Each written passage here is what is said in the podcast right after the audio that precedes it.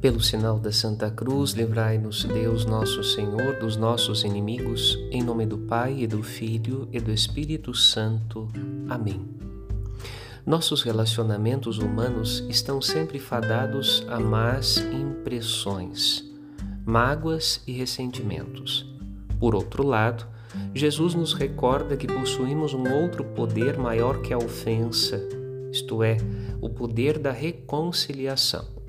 O perdão não apenas nos liga de volta aos nossos irmãos, mas nos coloca a nós e ao próximo na presença de Deus, rumo ao céu. Moisés, na primeira leitura, termina sua história de serviço ao povo de Israel. Mesmo marcado pelas limitações humanas, se mostrou sempre disponível a interceder pelo povo em suas resistências e pecados. Moisés pode não ter entrado na terra prometida de Canaã com seu povo, mas os manteve na presença e na amizade de Deus.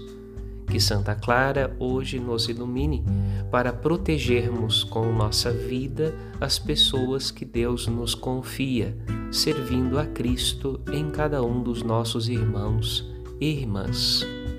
Padre Rodolfo